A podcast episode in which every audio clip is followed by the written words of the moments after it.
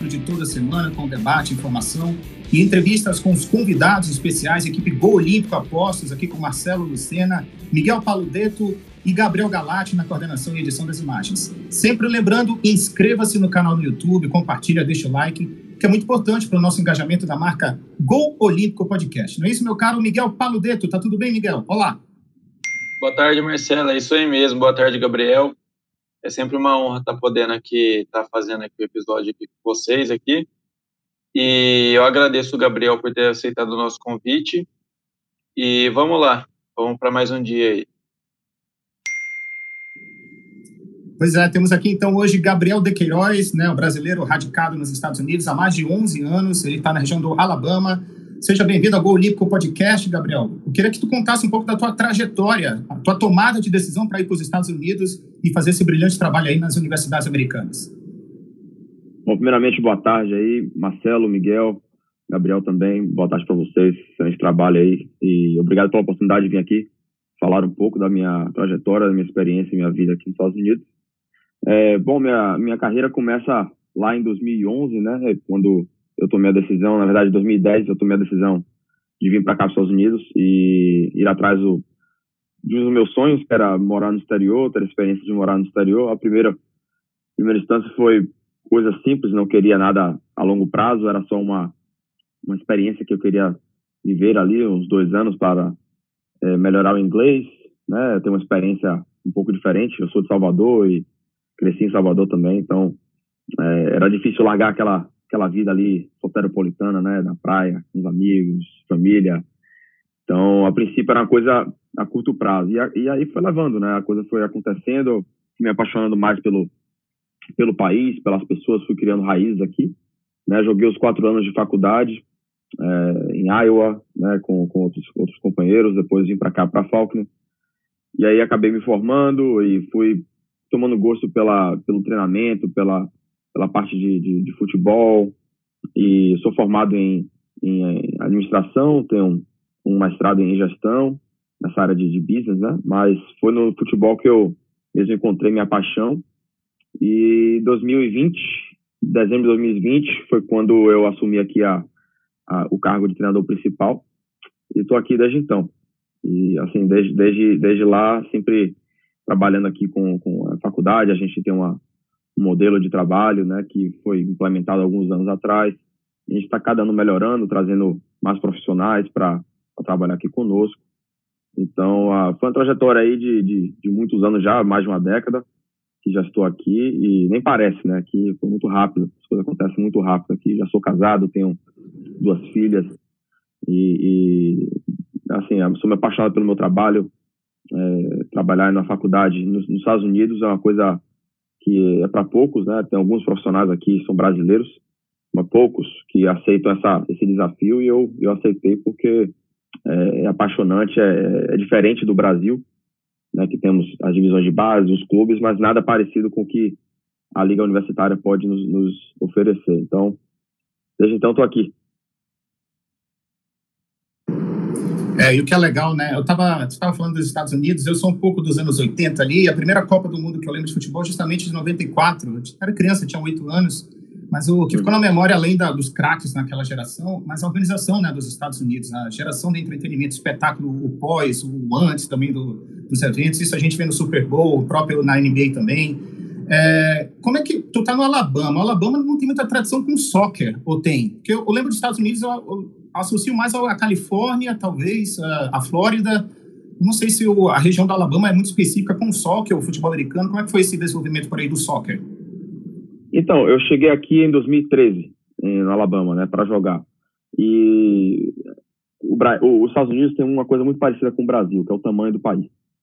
É muito largo, é muito grande, então tem várias culturas, né, cada as regiões têm as suas as suas raízes, a, a, sua história, né, que é muito recente. Né? Os Estados Unidos e o Brasil também nessa, nesse ponto é, histórico é muito recente, né, coisa de 200 anos, então né, tem algumas coisas impregnadas aí por, por região, né, a parte econômica, né, a parte social, então muita coisa parecida. Então não, não foi diferente. cheguei aqui em 2013, é, você está certo, ali a Califórnia, aquela região da, da West Coast, né, da, da Califórnia, de Nevada, Seara, ali é muito carregado, foi mais, mais ou menos o futebol mesmo cresceu. Ali foi para a Flórida com os latinos, né, os hispanos, tendo um pouco de influência. Ali em Nova York, a região do norte também começou, a ter um crescimento. E aí, depois ali de, 2000 e, de 2014, né, com a Copa do Mundo, os Estados Unidos chegando na Copa do Mundo é, com uma, uma, equipe boa, né, e a, o crescimento da internet, né, do celular, do YouTube, de todos esses aplicativos aí da, de informação, foi crescendo. Né? A, a, o modelo de negócio também no futebol aqui no, no país cresceu, né? criaram-se um modelo de, de negócio para o esporte, que é parecido com os outros esportes da NBA, como você falou agora, o próprio a própria NFL, MLB, é, essa questão da franquia, né, esse modelo de franquia. E no futebol não foi diferente. Então isso aí abriu as portas para o negócio, o país capitalista como os Estados Unidos é, todos querem investir, todos querem crescer, e foi uma aposta que está dando certo, né? Você vê a MLS aí cada ano crescimento, é, novos clubes, é, ex-jogadores criando clubes ou comprando clubes para crescer o futebol. Então ali em 2013 foi quando eu cheguei aqui, não tinha nenhum time de, de, de nem semi-profissional, amador profissional é, no estado do Alabama inteiro. Né, que era muito carregada essa questão histórica. O futebol americano, ainda mais universitário, aqui é muito forte, especialmente nesse lado do, do país aqui. Então, na minha época, na época eu pensei, não, não, não vai rolar. Aqui nessa região não vai rolar por um, por um bom tempo. E ali em 2016, 2017 foi quando começou alguns é, grupos de empresários ou grupos de, de ex-jogadores de, de, universidade a ter essa ideia, vamos, vamos juntar aqui um dinheirinho e abrir uma franquia e começar. E começou, eles criaram um clube de verão, né, que é uma, é uma liga de verão que tem nos Estados Unidos aqui, é, que é mais barata a franquia, e eles começaram a crescer, a crescer, a crescer, acharam investidores, e hoje eles estão na divisão, na segunda divisão da liga da, dos Estados Unidos, a USL, que é o Birmingham Legion, que é a Birmingham cidade a uma hora daqui. Desde então, outros clubes começaram a fazer a mesma coisa. Não estão na mesma liga, na mesma divisão, mas estão em outras divisões. E eu digo assim, o estado do Alabama, se eu for lembrar aqui de cabeça, eu diria que temos seis ou sete clubes aí com estrutura ou na liga semi-amadora ou, ou, profissional. Então, o estado da Alabama cresceu, o estado da Georgia aí com a Atlanta também, o Atlanta United deu essa, essa, esse empurrão para o crescimento do esporte também aqui na região. E desde então você vê as cidades grandes aqui da região do, do estado, Alabama, Tennessee, Mississippi, a própria Flórida, as cidades grandes, cada um pelo menos tem um clube semi-profissional ou profissional no futebol. É, então, assim, tá, tá, crescendo, tá, os clubes de academy, crianças de 6 anos até aos 18, tá explodindo, crescendo bastante, os meninos amam o futebol, também por questão econômica, né, um esporte barato comparado aos outros esportes. Então, os pais gostam disso, né? Mais dinheiro no bolso, mas e mais investimento para as crianças. Então, desde então, o futebol aqui tem crescido bastante em todos esses aspectos aí. É, tá aí então Miguel Paludeto, convidado de hoje aí do Gol Olímpico Podcast, Gabriel de Queiroz, ele falando dessa política né, dos Estados Unidos, a incentivo ao esporte, realmente tem um abismo enorme para o Brasil. Eu citei, Miguel, lá atrás o, a questão da Copa de 94, mas na próxima Copa, quer dizer, esse ano tem a Copa no, né, no Catar, mas daqui a quatro anos vai, ser, vai voltar de novo para os Estados Unidos, Miguel. É, vai ser nos Estados Unidos, México e Canadá, né, se eu não me engano. E, o Gabriel, como é que tá o, o pessoal aí, as expectativas aí para a próxima Copa de 2026 aí, que vai ser aí na região? Como é que o povo está se comportando perante a isso? Ah, é, ainda não está assim tão grande, eu diria, né? Eles estão comentando, né? Eu estive numa, numa chamada de, de numa conferência, Zoom conferência, é, com a, alguns, alguns treinadores até do Brasil e uma, uma desses convidados foi a presidente da Associação de Soccer, da Confederação do Soccer dos Estados Unidos, a Cindy, né? Que é ex-atleta é, de futebol da Seleção Nacional dos Estados Unidos feminino, jogou universitário, ela estava na Zoom Call e eu perguntei para ela, né, qual é a, como é que ela, eu perguntei, outros atletas perguntaram, qual é, como é que eles viam essa, essa chegada da Copa do Mundo aqui, novamente nos Estados Unidos, né, já que comparando em 94, como o Marcelo falou, ali era o, o, a primeira Copa nos Estados Unidos, então foi a FIFA abriu a, as portas para outros países, a não ser da Europa, da América do Sul, a serem os, os hosts, né, o, o, o mandante da Copa do Mundo. E, e agora, novamente, 2026, voltando para os Estados Unidos, em um outro cenário, com uma outra, um outro palco. É, tem se falado bastante sobre isso, mas acho, acho que eles estão ainda aos poucos é, é, esperando essa Copa passar, né? Que tem vários aspectos a serem falados dessa Copa, né? Mas a, aqui a estrutura já está montada, né? Questão de infraestrutura, não só do futebol, mas de hotelaria. Então o país já está desenvolvido, não, não, se tem muito o que planejar, não sei esperar e, e, e chegar às seleções, né? Que já já estão chegando aqui e vêm fazer amistosos aqui, trazem os clubes, né? Da Europa vêm aqui fazer pré-temporada. Então é, é, é, cada ano tem uma expectativa, óbvio. Então quatro anos daqui para frente a gente vai ver um crescimento não só da, dessa, da marca do futebol mundial aqui, das seleções, Inglaterra, França, que tem as suas colônias né, no país, e, e o crescimento do futebol nessas regiões. Né? Então, tem, ainda não se decidiu ainda quantos, quantas cidades vão ser a, as sedes, né? porque o país é muito grande, como você falou, são três países é, participando da Copa. Então, acho que a espera dessa, dessas sedes aí vai ser a, a mais interessante para essa Copa. Espero que a Atlanta seja uma delas. ô Gabriel, ô Gabriel, e você acha que a Copa sendo realizada nos Estados Unidos também incentiva mais a população a começar a praticar o esporte? Porque aí é muito forte o futebol americano e o basquete, né? O soccer é como se fosse o terceiro mais praticado aí, eu acredito. E você acha que com a Copa sendo realizada aí, o pessoal vai ter mais um, um interesse em começar a praticar o esporte? Com certeza, com certeza. Eu já vejo isso naturalmente, sem, sem precisar ter uma Copa do Mundo aqui, só com a, a chegada é, da Copa América, né, que teve alguns anos aqui nos Estados Unidos, o Brasil participou. É, essa, esses eventos menores, que não são comparados, não podem ser comparados com a Copa do Mundo, mas é um evento esportivo grande de seleções só com a chegada dessa, dessa, desses eventos aqui, com a Coca-Cola e a Comebol, houve um crescimento bastante, né? É, as crianças sempre buscando, né? As, os próprios canais de televisão abrindo para a chegada da, da, das ligas, tanto da MLS quanto da Liga MX do México, a própria Premier League aqui é gigantesca, né? Você tem os eventos das empresas é, que trazem os clubes da, da Europa para fazer pré-temporada aqui, então, isso aí, esses eventos pequenos, eu diria, são a base para uma Copa do Mundo, né? Para chegar dessa, desse evento grandioso que é uma Copa do Mundo, com, não sei, na, acho que 2026 vão passar para mais de 40 seleções. Então, vai ser, vai ser absurdo, mas já tá, já tem essa, essa, essa dinâmica aqui no país, com todos esses é, mini eventos acontecendo ali a cada dois anos, que só, só ajuda o crescimento do esporte, né? É, como eu falei, acho que a, a, essa segunda Copa vindo para cá, acontecendo aqui nos Estados Unidos, em 2026, é, vai só, acho que, calar a boca de, dos outros esportes, porque eles tentam comparar, né? Eu diria assim, eu, eu aqui vivendo esses anos, tentam comparar a Super Bowl com a final de uma Copa do Mundo. Tem, algumas pessoas já viram os números de espectadores, é, os números de uma Copa do Mundo, de uma NFL, de uma Super Bowl, nem se compara, né? Não tem como se comparar, dá de quatro vezes mais o número de pessoas assistindo uma final de Copa do Mundo do que uma Super Bowl. Então acho que esse, esse evento vindo para cá mais uma vez vai vai vai deixar a, a conversa é, desnivelada em relação aos outros esportes e como você falou vai crescer muito mais a, a esse interesse de crianças e famílias pelo esporte. Pois é, então retomando aqui o bate-papo, Gabriel, hoje a tua função tá head coach, né? Seria um manager, né? Exato. Quais são as exato. principais Seria... atribuições, assim, no dia a dia? Quais são as tarefas do dia a dia? Você está responsável no, no, macro, assim, no, no, geral?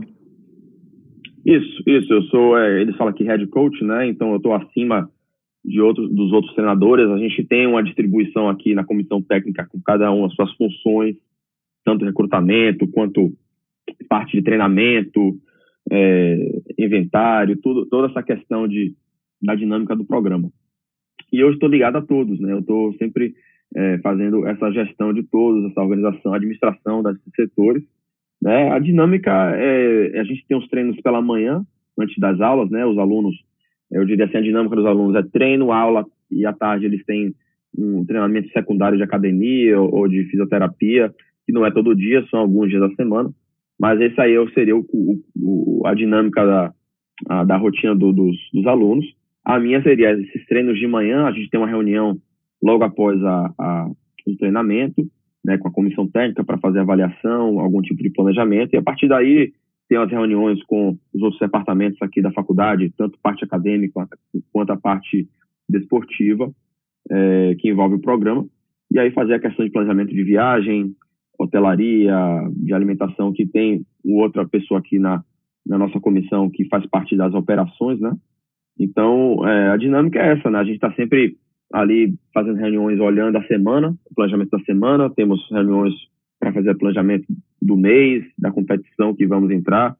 Então é, é, é sempre, tá sempre, o dia está sempre cheio, né? Porque a gente está sempre tomando conta de algumas coisas e tentando deixar sempre organizado a, a nossa programação em relação a treino, viagem, toda essa questão aí, né? Como como um, um não só o treinador, como você falou, tô no, no manager, né? também tomou conta da questão financeira, então parte de orçamento, reuniões com o pessoal de, do finanças da faculdade, está sempre acontecendo para manter é, as finanças regularizadas, né, sob controle, já que a gente tem um orçamento, a gente eles passam um valor, esse valor não pode ser ultrapassado porque não tem dinheiro para ser gastado. Então a gente tem que trabalhar naquele valor, naquele orçamento, então fazer um planejamento baseado nesse valor, nesse número, para que a gente consiga né, é, é, competir durante o ano, trazer os jogadores que a gente quer a partir das bolsas acadêmicas e universitárias.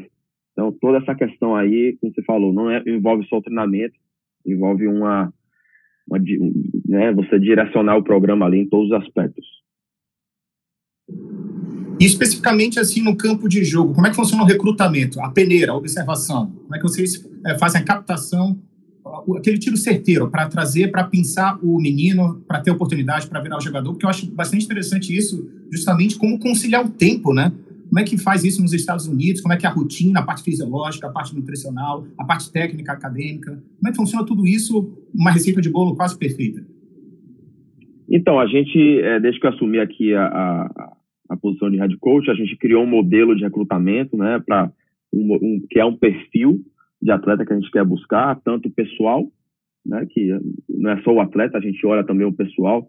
A gente está trazendo pela uma instituição é, privada, que é a Falco, né, então a gente tem que criar um, um modelo que o aluno, antes a pessoa se encaixe nesse ambiente, né, ele passa somente duas horas do dia no treino e as outras cinco, seis horas na faculdade, né, então a, é, a gente tem que entender que o aluno tem que, a pessoa tem que se adequar, tem que se encaixar no perfil da faculdade, né, olhando também o perfil de, de, de, atleta, né, a posição que a gente quer, o tipo de jogador que a gente quer em relação ao modelo de jogo que a gente tem, que é criado, que foi criado, a gente passa isso para os nossos atletas, né, e tenta adaptá-los a esse modelo. Se a gente não consegue, a gente tenta trazer outro. Né? E essa questão é profissional, a gente é bem aberto, eles sabem disso, mas a gente tem esse modelo que foi criado quando a gente chegou, quando eu assumi, para exatamente facilitar esse recrutamento. Né? A gente tem agências e parcerias, tanto aqui no, nos Estados Unidos quanto fora, no Brasil, na Inglaterra, é, na França, que a gente traz esses jogadores dessas academias, que a gente já tem um relacionamento, que já sabe o nosso modelo de jogo, o nosso modelo, o nosso perfil de atleta que a gente busca, também de estudante, né? Não pode ser um, um atleta de, de, top nível, mas não consegue acordar para ir para aula, não consegue fazer as, as, atividades de casa. Então, tudo isso aí está, é, tá como você falou, no bolo, né, que a gente tem que avaliar. A, gente faz um, as entrevistas, né, através de chamadas de vídeo aqui, como estamos, com os outros treinadores, com os pais também, para abrir né, todo o leque do nosso programa, todos os aspectos do nosso programa, para eles entenderem e sair, conhecerem aonde eles vão estar tá indo, né? Então, nada é por e-mail, a gente conversa por e-mail, mas sempre reuniões assim, chamadas de vídeo, olhando um no olho do outro, e conversa aberta, a gente faz uma apresentação, a gente mostra toda a questão da acadêmica, da faculdade, do futebol, tem uma conversa, uma interação para a gente se conhecer também, que eu gosto de ter esse relacionamento com o atleta, não só do, no campo, mas fora, que acho que ajuda no nosso trabalho, né, e, fala, e mostramos todos esses aspectos aí do, do, do nosso programa, especialmente do futebol, né, a parte de academia, de fisioterapia, parte nutricional, que a gente está crescendo ainda, fazendo parcerias com uma empresa no Brasil, é, que ajuda nessa, nesse planejamento de, de, dieta, o que comer, questão de, né, da, da, dos suplementos, e a gente passa isso todo para os atletas, faz o recolhimento de informações aqui, né, cria a, a, a database, né, a planilha, passa para esse profissional que nos passa depois todo o, o, planejamento de dieta. Então, isso aí a gente tenta crescer passo a passo, né, a parte de fisioterapia, a gente tem um profissional que toma conta disso aí aqui na faculdade, é, na academia, então ele é o, o, o, técnico ali da academia, não estou envolvido, eu estou por cima, como você falou, supervisionando, mas não dou treinamento de academia, então criamos uma estrutura aqui em um ano e, e, e quatro meses, uma estrutura, eu diria assim, profissional a nível de college, então, de, de universidade. Então, os atletas que chegam aqui são atletas de alto nível, atletas que buscam essa estrutura para crescer no futebol, crescer também como homem, como pessoa, como aluno, para eles é, terem sucesso, né? Então, a gente cria esse aspecto, esse, essa estrutura aqui, a gente vende, a gente mostra isso para eles durante as nossas entrevistas, durante as nossas conversas, para eles verem que a gente está criando, a gente tem uma estrutura de alto nível para eles. É, realmente é espetacular, né, Miguel? Todo esse trabalho desenvolvido nos Estados Unidos, realmente o esporte como vetor ali de modificação na cultura, né, na educação do país. Miguel Paludeto. Gabriel, você falando sobre esse tema me despertou uma dúvida aqui. E eu queria saber, por exemplo, o atleta vai né, para a faculdade e a parte esportiva começa a atrapalhar a área acadêmica. Não que ele seja um mau aluno, mas ele esteja tão focado na parte do, do futebol que começa a atrapalhar na, na vida acadêmica dele. E o que, que acontece? Aí vocês cortam ele? Como é que funciona aí? Boa pergunta, Miguel. É, a gente tem um pensamento aqui proativo tá? A gente não é reativo. Isso é uma, uma, uma mentalidade que a gente tem que não é só dentro do campo, é fora do campo. Então a gente é proativo, a gente tenta é, é, não deixar chegar a esse ponto o máximo possível. A gente tem, é, é as, eu diria, são as questões acadêmicas que você falou. A gente tem é, documentos né, que a gente pede para os alunos, são reports que a gente fala, que eles fazem, que eles têm a, a, a conexão com os treinadores, com os professores de aula, né? Então, a cada 15 dias ou 20 dias, eles têm que trazer essas anotações dos professores, assinado pelos professores, né? Que, que contém lá notas, é, anotações, faltas nas aulas, qualquer tipo de observação, positiva ou negativa, tá? Do professor sobre o aluno. Então, o aluno, ele não preenche nada, ele somente coloca a aula lá, num, num documento que a gente já tem criado, ele entrega para o professor, o professor retorna para ele, ele faz isso com todos os professores, né? São mais ou menos três ou quatro ali por semestre. É, e ele traz isso para a gente numa data já passada para eles é, antes da temporada começar. Então, durante todo o semestre, a gente tem essas datas já regularizadas e é quando eles têm que trazer para nós. Então, a gente tem ali a cada, cada reunião que a gente tem sobre essa questão acadêmica, a gente dá uma olhada, a gente bota na planilha, a gente vê a performance dele acadêmica.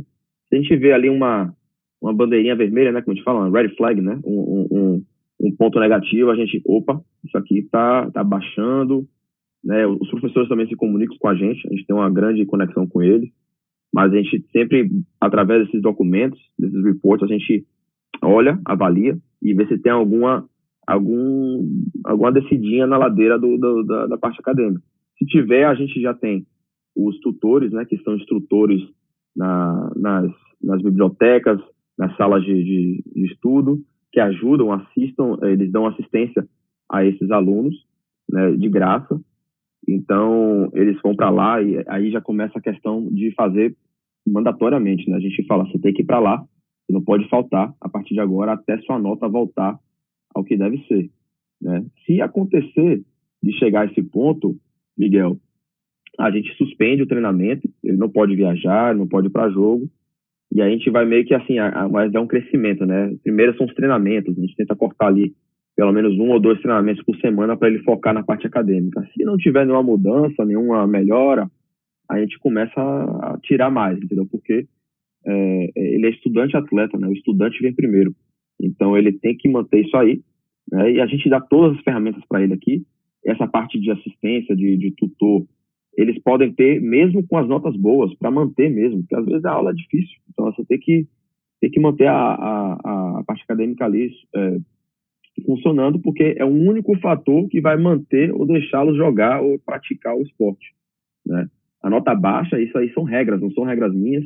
A gente tem as nossas internamente, mas a regra da liga, a regra da faculdade, não deixa você jogar se tiver uma nota baixa ou a partir daquela nota, entendeu? Então, é, não tem nem que discutir, são regras.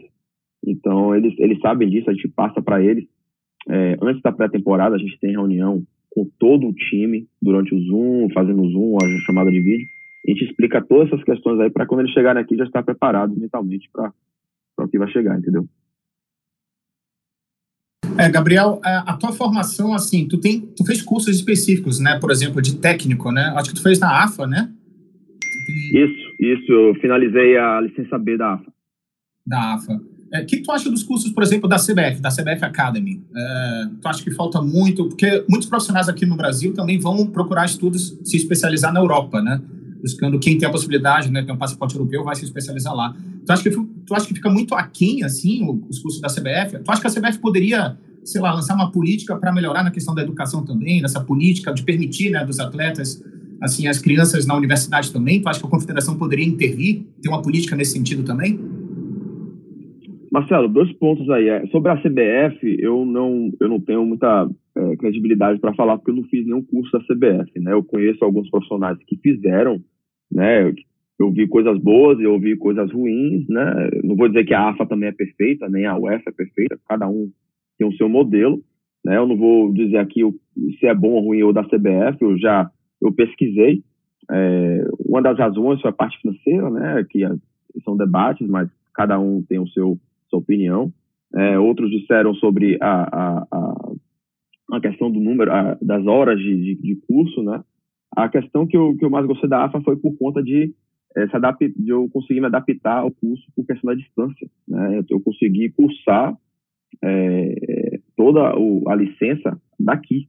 Eu não precisei ir para Buenos Aires, né? Apesar de que esse ano eles estão finalizando esse, esse ano do Covid, né?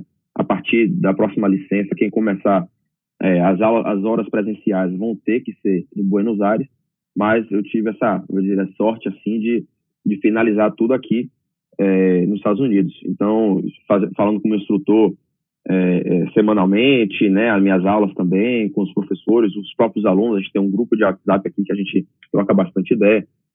Então, sobre, sobre as licenças é o que eu tenho a falar. Eu tive um crescimento, crescimento bastante com a AFA, por conta da, da do nível da, da, da, licença, né, eles são bastante, bastante evoluídos nessa questão.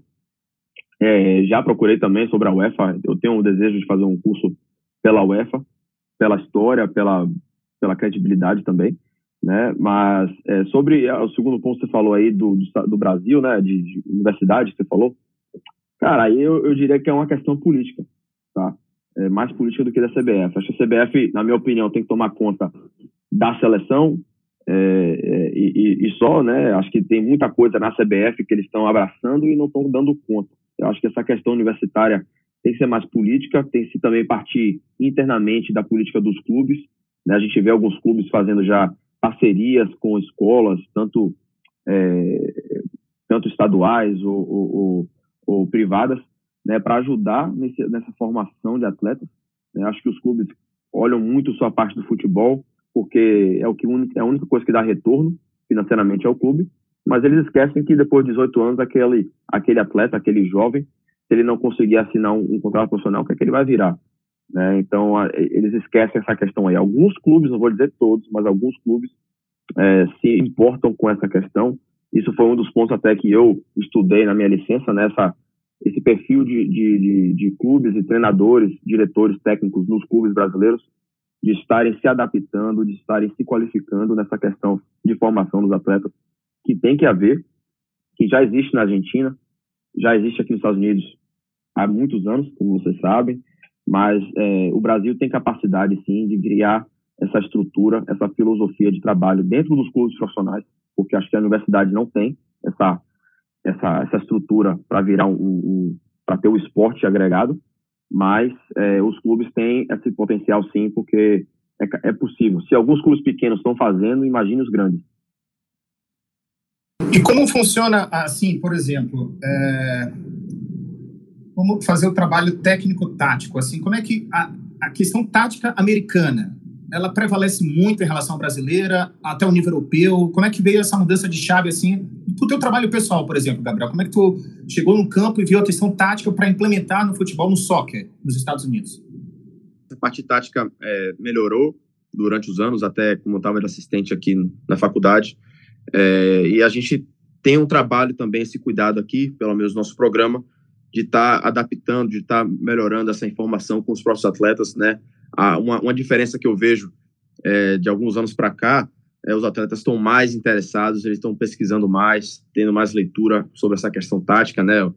Tantas páginas, tantos aplicativos hoje aí é, de informação falando sobre parte tática, é, mas que a gente também não, não tenta se prender muito nessa parte tática de, de 4-4-2, 4-3-3, a gente tenta deixar um futebol mais solto, sul-americano, né, que é a minha raiz, futebol mais, mais, mais leve, né, com essa mistura de, de, de culturas, óbvio, ligado ao nosso modelo de jogo, mas que a gente não tenta se prender muito, né, para não ficar um futebol muito robótico.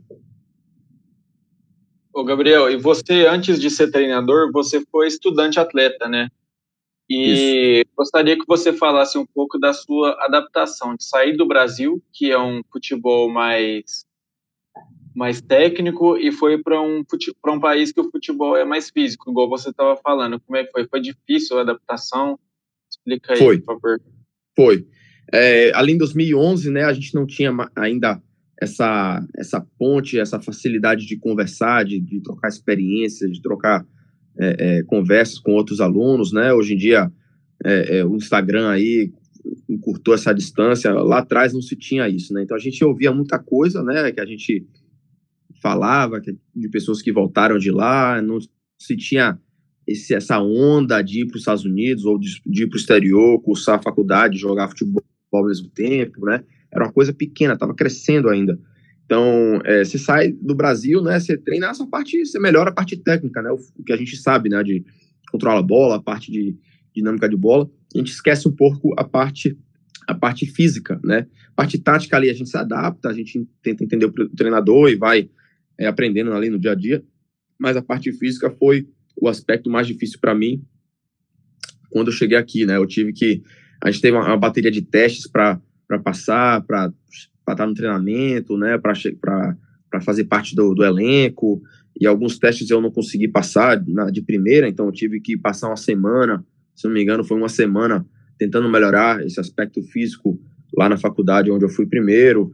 Então foi assim, um, foi, um, foi um, um, período difícil, né? Você não tem ali a família, você não pode ir para casa, né? Você volta para o dormitório e é isso mesmo. Então, é, foi, foi o aspecto mais difícil para mim. Ainda é um aspecto difícil para alguns atletas, especialmente vindo é, oriundos da, da, América do Sul, né, por conta dessa mentalidade que você falou. É, os atletas europeus, e às vezes isso aí leva muito em consideração, tá, Miguel? Os treinadores de olharem mais a Europa por ter esse aspecto mais desenvolvido, né? Eles, eles tentam, pô, o que é que vai me ganhar jogo? Né? O que é, é a parte técnica ou o atleta é, é, do leste europeu, que tem a parte física, a parte mental e a parte tática mais envolvida. Isso leva muito em consideração na, na parte de recrutamento, que a gente falou aqui no início. Então, às vezes, tem que tomar cuidado de trazer aquele. Né, já fui em várias clínicas, várias peneiras, como o Marcelo falou, no Brasil, e o treinador lá, aquele menino ali, o, o Robinho, ou um Neymarzinho da vida, sabe? Um moleque habilidoso demais, moleque abençoado, o cara tem um dom ali de tratar a bola diferente, mas não, não tem os outros aspectos, e aqui nos Estados Unidos não vai dar certo. Eu já falo assim, de primeira, que eu sou um cara muito direto, né? Eu não, não gosto de alimentar sonhos de ninguém, né? Então, oh, leva para lá, ele vai ser o cara. Não vai. Não vai. Já vi muito chegar aqui, bater na porta e dar no treino arrebentar, mas não teve nenhuma consistência, não teve nenhum crescimento. Né? Então, eu, sempre que dá, eu tento passar isso para os treinadores no Brasil que trabalham com essa, esse intercâmbio é, aqui nos Estados Unidos ou qualquer outro país, de falar, olha, entende a cultura do país, especialmente aqui nos Estados Unidos. Os atletas que vêm para cá, os atletas do Brasil, nem todos dão certo aqui. Né? Assim como a gente vê no profissional. Os atletas profissionais no Brasil vão para a Europa e bate e volta por razões parecidas, né? Às vezes as mesmas. Então é a mesma coisa aqui nos Estados Unidos. Às vezes atletas muito são muito bem tecnicamente não dão certo, né? Claro, tem um modelo de jogo, tem uma ideia de jogo que você que o clube tem, nosso programa tem. A gente tem atletas aqui que são muito bem tecnicamente, né? Os, alguns brasileiros, até os europeus, os franceses, né, que, que tem um, também uma cultura ali um pouquinho parecida com a nossa, mas que eu sempre bato na tela, você não pode ficar só no drible, tem que, tem que, saber, tem que correr, tem que cobrir campo, né, tem que, a gente bem disciplinado essa questão tática também, não pode só ficar, jogar com a bola no pé, tem que jogar sem a bola no pé. É, então, esses aspectos aí aqui, para mim, na minha experiência, foi a parte física, com certeza. E como é que foi a chegada, a gente está falando aí de grandes atletas, né, no desenvolvimento, principalmente da MLS, né? A chegada de grandes estrelas, assim, em nível de marketing foi sensacional. Eu lembro do Beckham, do próprio Ibrahimovic, o Kaká, né, com a brilhante aí do... Qual o empresário? Flávio, né? Flávio Augusto. O Flávio Augusto. aliás, né? Isso. O Thierry Henry também, né, que chegou a jogar no New York Red Bulls. O próprio Isso. Thierry Henry também. Como é que foi visto aí para o desenvolvimento do país, da liga, a chegada deles? Eu lembro também que tem muitas equipes que fazem pré-temporada nos Estados Unidos, muitas equipes da Europa, né? Você tem uma legião Isso. de fãs, né? Que engaja, Isso. como tu falou, em termos de marketing, a rede social, o próprio Instagram hoje em dia. Isso, é, o, o, marketing nos Estados Unidos, o esporte já é um, um, uma plataforma de marketing muito forte, né? É um, é um mercado, é um, é um mundo que, que não tem limites, né? É, é, é onde o dinheiro pode ser jogado ali. Então, eles sabem que vão ter retorno, a televisão é fortíssima, né? Não, não se tem a, a, a o Brasil, assim, é, é, os canais de esporte são fechados. Né? Os canais de esporte são fechados. É, os, os canais abertos no Brasil, pouquíssimos têm, né? Essa, é ainda muito ligado à parte de novela, essa parte cultural, que não, não, não vai dar crescimento, na minha opinião. O Campeonato né? Brasileiro é transmitido aí nos Estados Unidos, Gabriel, ou não? Não, não. É, tem que ter o canal, tem que ter os, os aplicativos, né? Os canais fechados, o, o, live stream, né? Que eu diria. Mas a, a MLS, essas, é aberta. Você vai na ESPN e tá lá. Né? Na, na, no próprio NBC, CBS Sports, na, o, o, a Premier League passa na USA TV. Então, assim, os canais abertos do futebol, esporte 24 horas, cara. É, acaba um jogo, aí vai, vai pro jogo da NBA Aí depois tem o, o, aquela conversinha de noite, né, aqui no Brasil também, mas sim, são mais abertos, então qualquer pessoa pode assistir.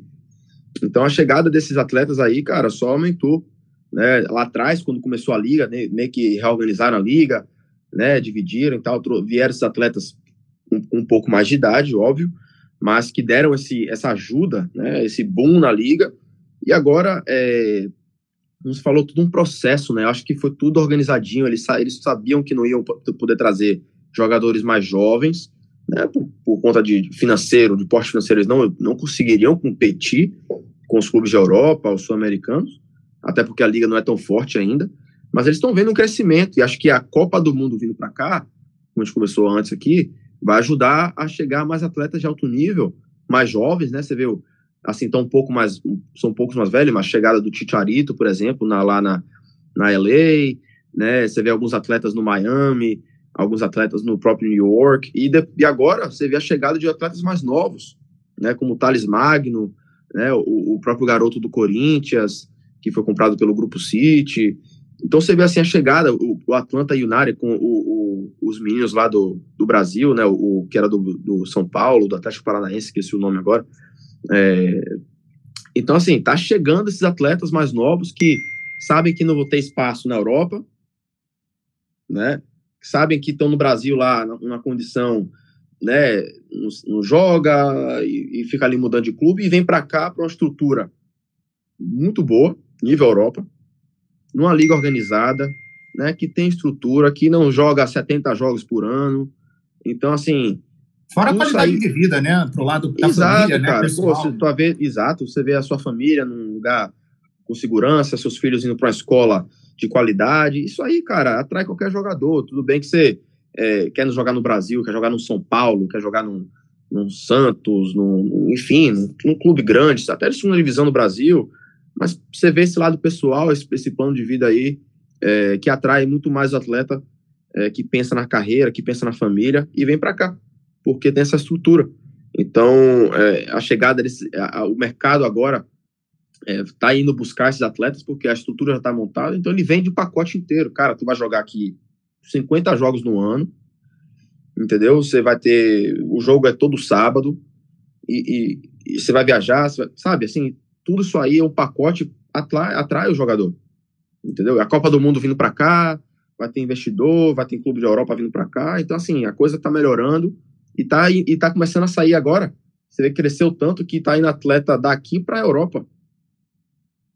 Né? Já virou, já virou uma ponte já. O, o, o mercado europeu já não está indo mais no Brasil quanto na, sua, na América do Sul quanto como antes, que é um, é um, mercado um pouco barato em relação à Europa, mas ainda está tá crescendo, né? Você vê as multas no Brasil tão absurdas, porque os, os, clubes querem ganhar dinheiro em um atleta e pagar a multa do, do clube inteiro, e vem para os Estados Unidos, acha um jogador mais jovem, mais barato, e que na Europa vai dar um rendimento. Então, assim, está começando a criar um mercado tanto para exportar quanto para importar. Então, acho que a liga está crescendo, acho que aos poucos está chegando lá, eles não têm pressa, isso que é uma coisa que o americano tem, é planejamento de, de mercado, eles não têm pressa, eles vão crescer aos poucos, assim como a NBA foi há 40 anos atrás, 30 anos atrás. A NFL está aí há tantos anos. É, acho que a MLS é o próximo, próximo mercado aí para controle do esporte, tá? E em contrapartida, como é que tu vê o Campeonato Brasileiro? Assim, a tua opinião sobre o Campeonato Brasileiro em termos de produto? É, agora, a maioria dos clubes aqui no Brasil está adotando a SAF, a Sociedade Anônima do Futebol, o Clube Empresa, caso do Cruzeiro com o Ronaldo Fenômeno, o próprio Botafogo com o John Textor, e também o Vasco da Gama aí com a parceria, a possibilidade do 777 Partners. Isso. Como é que tu pensa sobre isso, a Clube Empresa? O que, tu acha também dos técnicos estrangeiros para sucesso, principalmente dos portugueses, para trabalhar no Brasil? Gerou polêmica, né, depois do 7 a 1 dizendo que os brasileiros estavam defasados. Enfim, como é que tu vê toda essa situação envolvendo o futebol brasileiro? Isso é evolução. Cara, eu, eu leio, eu, leio, eu, não leio tanto a respeito, eu tento acompanhar bastante. Meu pai, né, eu tenho amigos é, no Brasil que trabalham com futebol também. A gente tenta buscar conversar um pouco a respeito. Eu tenho a minha, minha opinião, acho que é, eu acho que é uma ideia boa em relação à SAF. Eu acho que é, um, é, uma, é uma ideia, é um plano interessante para os clubes que nos últimos anos têm é, é, esquecido dessa questão da, da, da, gestão, da parte financeira do clube, né? Vão muito no achismo, vão muito na. Esquecem da, da que, que tem pessoas qualificadas que podem ajudar no crescimento do clube, na parte de inteligência, na parte de administração, né? É, e a, a, questão cultural, Marcelo, o, o, brasileiro ainda é muito impaciente, cara. Eu sou brasileiro, eu tenho dupla cidadania, né? Eu, eu, eu moro aqui há 11 anos, então ganhei minha cidadania agora. Eu, eu eu ainda, sou, eu ainda falo, eu sou brasileiro, mas uma coisa que mudou dentro de mim foi essa impaciência de ver o resultado.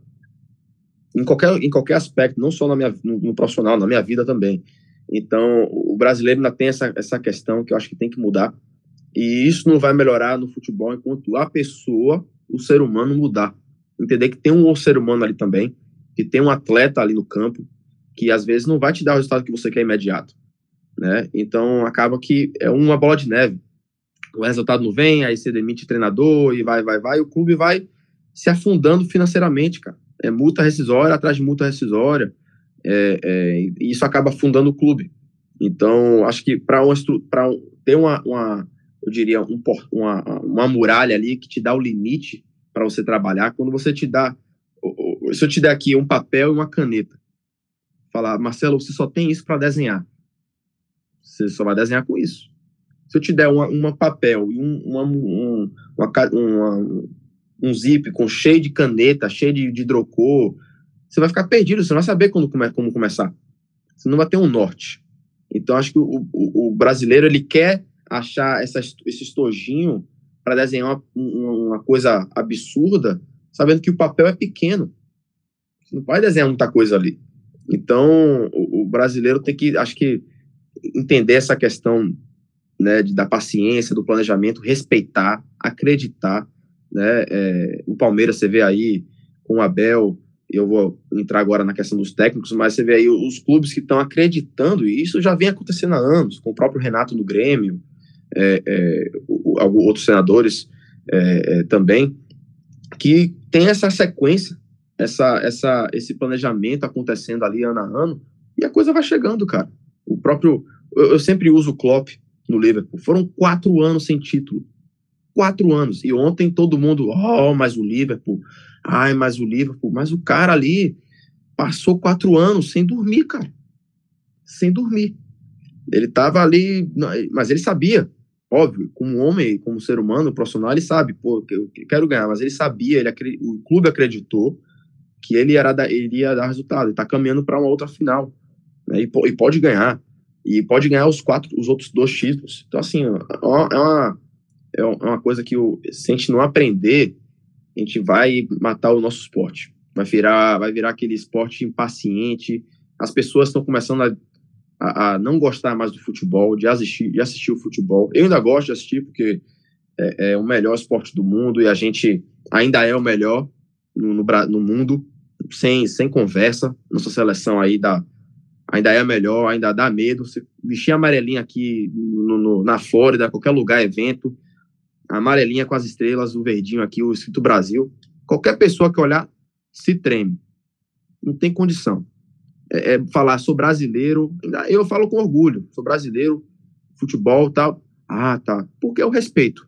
A gente tem, a gente está em outro nível. Mas a gente pode é, distanciar ainda mais se a gente melhorar essa questão.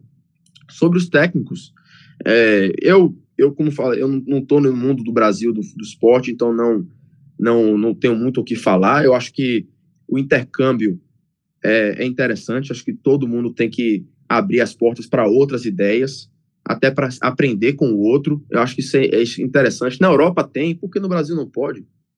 Né? O, o, o, a própria Liga Espanhola, a Liga Inglesa, tem treinadores de outros, outros, outros países, de outras culturas, com outros modelos. Eu acho que deixa, deixa a competição mais gostosa, cara, mais fervente, não, não sabe, de ligar para a bandeira do país do cara, mas sim do modelo do jogo do cara.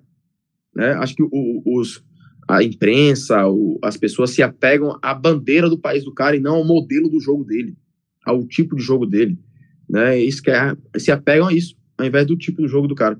Acho que esquece o profissional e vê o lado pessoal. Ah, porque é português? Ah, ah, mas tá. Quer dizer, esquece. E aqui nos Estados Unidos, na própria Europa, cheio de treinador de outros países, e fica mais interessante, cara, fica mais, você fica mais interessado.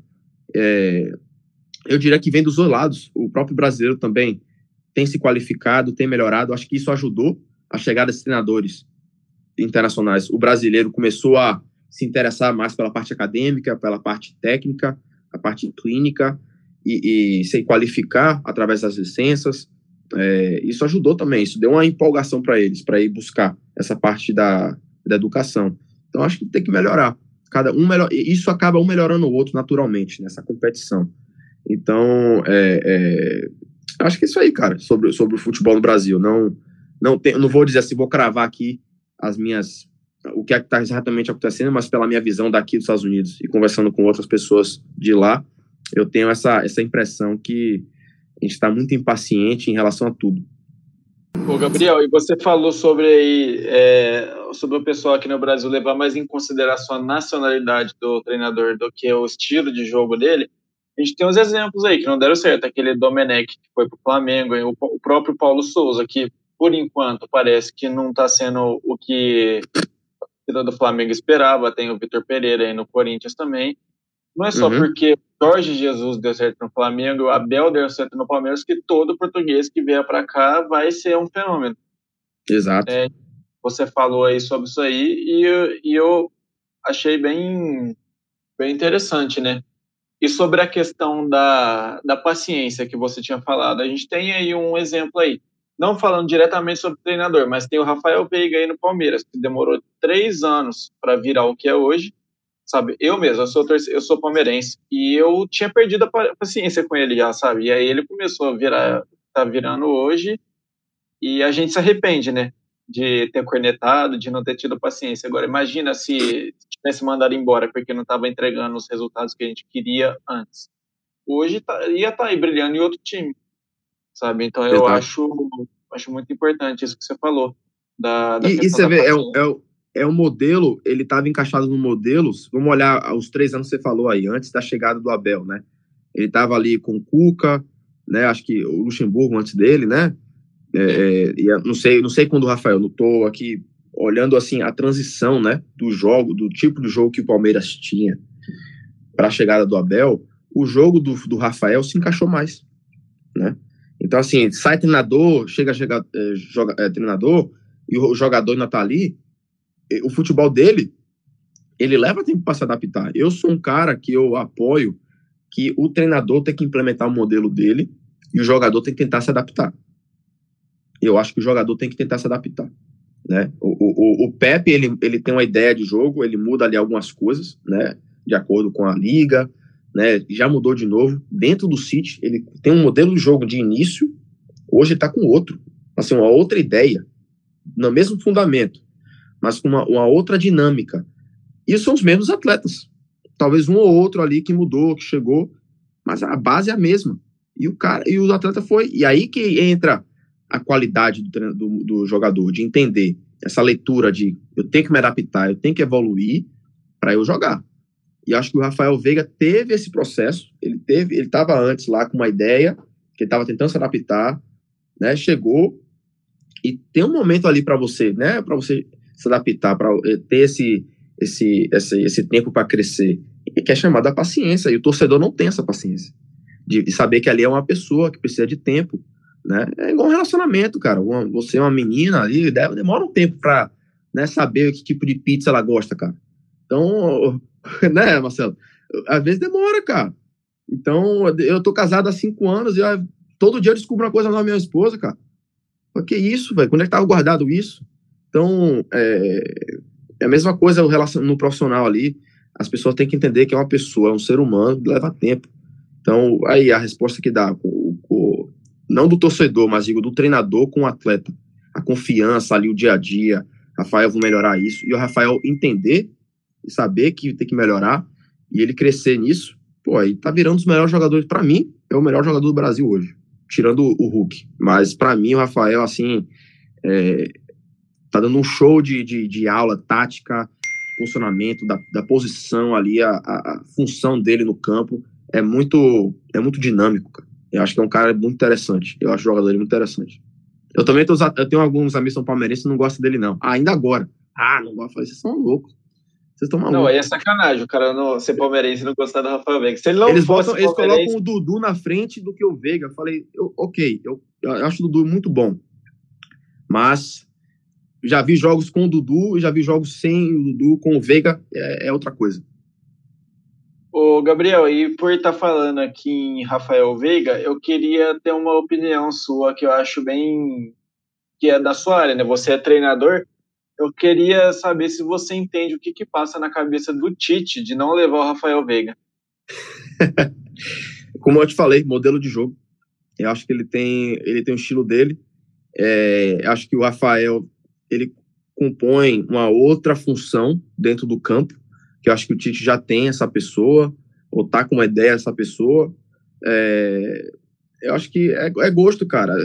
Não, não, não, vem dizer que o treinador não tem preferências. Tem. Né? É, todos têm.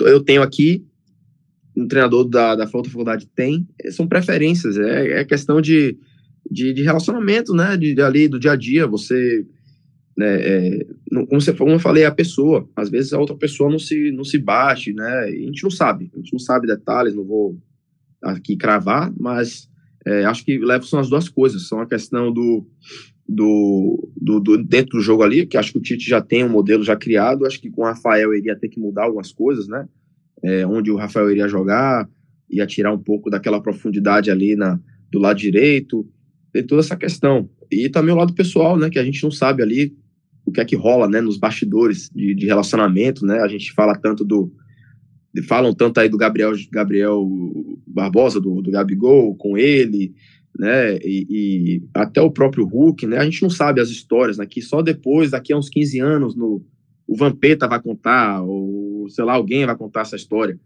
mas a gente não sabe no momento, né? Então acho que é gosto, é preferência, eu respeito, eu também tenho, não vou julgar o Tite por isso, porque já já tive jogadores aqui de alto nível, jogadores bons, mas que pessoalmente não se encaixavam com o que eu queria dentro do meu vestiário. Então, acaba que é, ele poderia ganhar jogo para nós? Poderia, um jogo. Mas o vestiário não seria o mesmo, né? O, o, o ali as pessoas que estão ali dentro às vezes tem essa questão da química, né? Então atrapalha. O que é interessante na tua fala lá atrás, Gabriel, tu citou o Abel, né? o Abel, que normalmente nas coletivas de imprensa, o Miguel pode até me corrigir, que ele, além da impaciência, ele reclama muito da questão do calendário, na loucura que é o calendário de futebol brasileiro, que fica impraticável de trabalhar, praticamente. Ele sempre bate nessa tecla. E também uma outra questão de gestão, que é a tua área também, Gabriel. Bom, tu é da Bahia, de Salvador, eu lembro sempre do Marcelo Santana, né, meu xará, Marcelo, que fez um, um trabalho espetacular no Bahia, né, ressurgiu o Bahia ali. Foi um treino, foi logo depois da Copa, acho que 2014. Isso. Né, 2015. Que clube, é, Isso. realmente um trabalho espetacular. Hoje, uma volta tua para o futebol brasileiro, Gabriel, seria um retrocesso na, no teu plano de, de carreira? Ou não? Cara, Teria que é avaliar muito bem com a família, porque envolve outras questões também, né? Cara, se você perguntar para minha esposa se ela gostaria de morar no Brasil, ela falaria que sim. Agora, não. Mas, é, por várias questões, né? A gente tem uma vida de uma qualidade de vida aqui excelente, né? A gente, nossas filhas têm escola, como eu te falei, essa questão da, da nossa vida pessoal aqui vale muito. Eu, eu, eu coloco muito em peso isso, né? Eu tenho ah, colegas que trabalharam no Brasil, foram profissionais e estão vindo para cá, para os Estados Unidos, trabalhar aqui. Jogaram profissional no Brasil, né? Tem experiências no Brasil com clubes grandes, né? E, e que estão vindo trabalhar aqui conosco, ou aqui no próprio Estados Unidos, e falam que não dá para trabalhar no Brasil porque você não tem uma, uma a, a, esposa fala, pô, não vou ficar é, me mudando a cada seis meses ou a cada um ano. Isso é complicado para uma vida de, uma, de, uma, de, um relacionamento, né? Você com a esposa, você com seu companheiro, companheira, e até para as próprias sua filha, sua família, né? Você todo ano ali tá mudando de, de escola, adaptação, isso aí atrapalha a parte mental, a parte de, de, de personalidade, crescimento da pessoa. Então eu tenho essa, essa preocupação, né? Por conta da, da inconsistência do traba dos trabalhos de treinadores no Brasil né? É, eu gosto muito não de pensar na parte profissional, porque eu acho que não estou ainda a esse nível qualificado também, mas é, eu tenho assim uma vontade de trabalhar nessa área parecida com o que eu trabalho aqui nos Estados Unidos, essa parte de, é, de jovens, né? Essa parte de crescimento. Então ali um, um sub-17, um sub-20, eu acho que eu, eu estaria mais qualificado. É, tenho essa vontade, eu tenho, óbvio, voltar para o Brasil um dia e trabalhar é, em um clube, mas até então, no momento, não me vejo por conta dessas questões, né? Então, se eu estou vendo uma chegada de treinadores de alto nível, com experiência profissional, vindo para cá, criando uma, uma, uma, estrutura aqui, por que eu iria para lá agora? Não, teria, não, não, sei, não, não, faria sentido, né? Eu, eu com menos experiência que eles na parte de futebol, então é, não faria sentido. Mas tenho vontade, sim. É, se até lá as coisas mudarem, eu não diria que seria um retrocesso, seria um crescimento. Acho que o Brasil é, é sempre um mercado é, é, de, muita, de muito espaço para crescer, a ser explorado. É, acho que também tendo a parce... dentro do clube, criando um modelo de negócio, um modelo de clube, um modelo de jogo, é, é, uma gestão que você sabe que vai ter um diretor técnico ali para te, te proteger, para te dar o suporte, que é, é, é, hoje é fundamental, as parcerias dentro do clube, os departamentos estarem é, ligados e não desconectados, todos os departamentos têm que estar ligados, né? É, a parte de fisiologia, a parte de médica, a parte de inteligência, mas ali a parte de gestão do clube, treinador, diretor técnico, diretor executivo, os três ali têm que estar de mãos atadas, né? Chegar no trabalho cedo, juntos, tomar café junto para trabalhar junto, porque é o que falta às vezes também. Ah, eu, no clube eu, eu, ouço muito essa questão de cada um no seu, você treina, você, você é, convoca, você assina o contrato, você dá, você assina o papel, sabe? Não tem uma, uma parceria ali, que acaba prejudicando todo mundo. É, mas no Brasil, tenho vontade sim, eu diria que agora não. Meu pai brinca bastante também para é, se rolar alguma coisa, voltar, mas por enquanto não me vejo. Acho que aqui a, o futuro com a Copa do Mundo vindo para cá, com as coisas vindo para cá, os profissionais vindo para cá, até para o nosso programa, a gente está tentando trazer profissionais é, mais qualificados, com experiência no futebol profissional, vindo do Brasil. A gente está querendo crescer isso aqui no, no, nosso programa, então não me vejo agora, no momento, fazendo essa mudança, não. Mas se chegar uma proposta interessante, Marcelo, vamos conversar, né?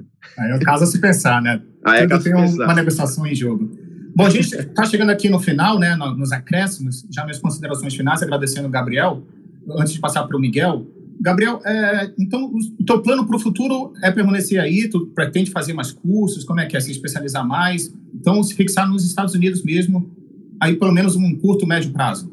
Até longo. É, o meu, sim, é, eu me vejo aqui, é, como falei, sou cidadão, estou morando aqui já há 11 anos, não, não, não me vejo agora é, é, olhando essa, essa questão de mudança para outro país.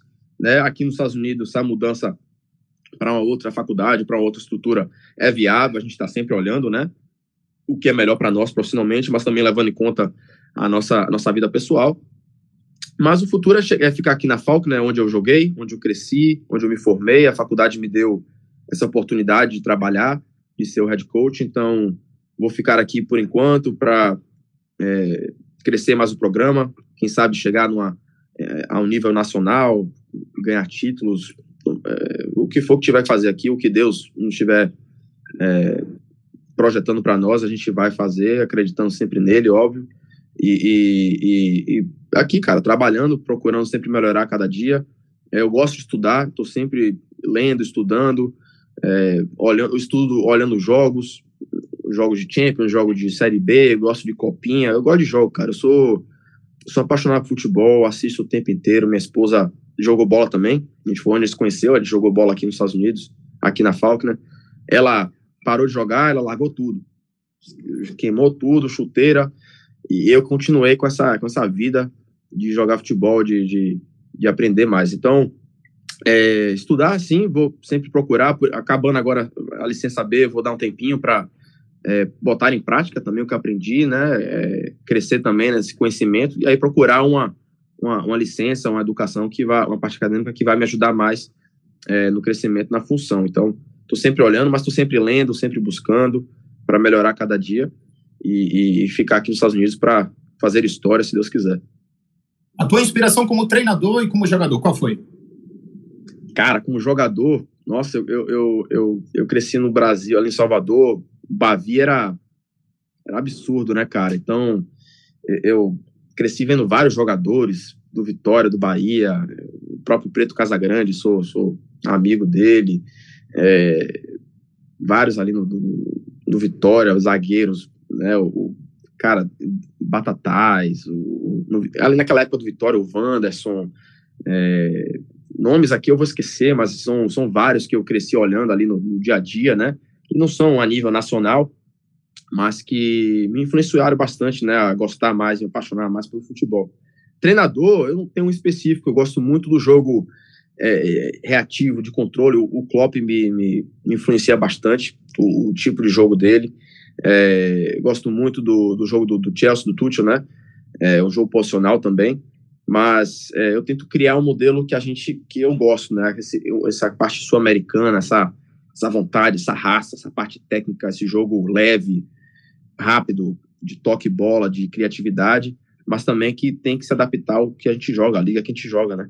Então, é, são treinadores que eu gosto bastante, o próprio Murici, a parte mental dele, a parte de disciplina, é, eu leio bastante, eu acompanhei o São Paulo também naquela época ali, 2006, 2007, né? Então foi um, foi um futebol bastante é, é diferente para a nossa liga, para o Brasil.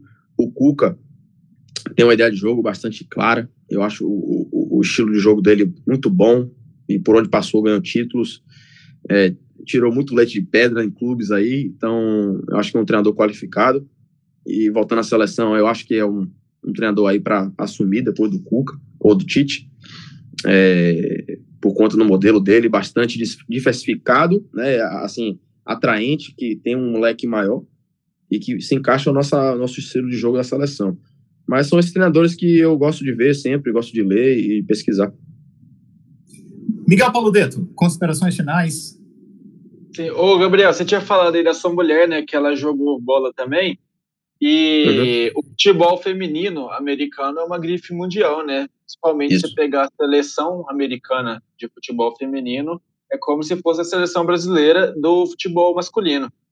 E você acompanha bastante aí o futebol feminino daí dos Estados Unidos? Não acompanha? Não. Não chegou a trabalhar Não, com isso? Eu, minha esposa, eu adoro ela, amo ela de paixão, minha companheira, parceira, melhor amiga. Jogou futebol também, mas uma das coisas que eu sempre falei para ela, eu gosto, eu amo, eu estava namorando na época e eu gosto muito de você. eu amo você, mas eu não consigo assistir jogo feminino. Não tem paciência. Eu, eu, eu, não, é, não é nem paciência, eu fico com sono, cara, é muito devagar. É. É, é, apesar de que a gente já foi em jogos de, de, a gente já foi em jogos femininos, foi em, a gente foi em jogo de seleção nacional, a gente foi assistir a seleção nacional campeã ali em 2019, eu acho. É, eles vieram aqui em é, 2015, isso. Mas 2019 também não. 2019, se não me engano, foi a França ou o Japão, eu não tenho certeza. Mas a, é, foi aquela campanha, né? Depois de 2015 ali, eles mantiveram aquela seleção ali muito boa.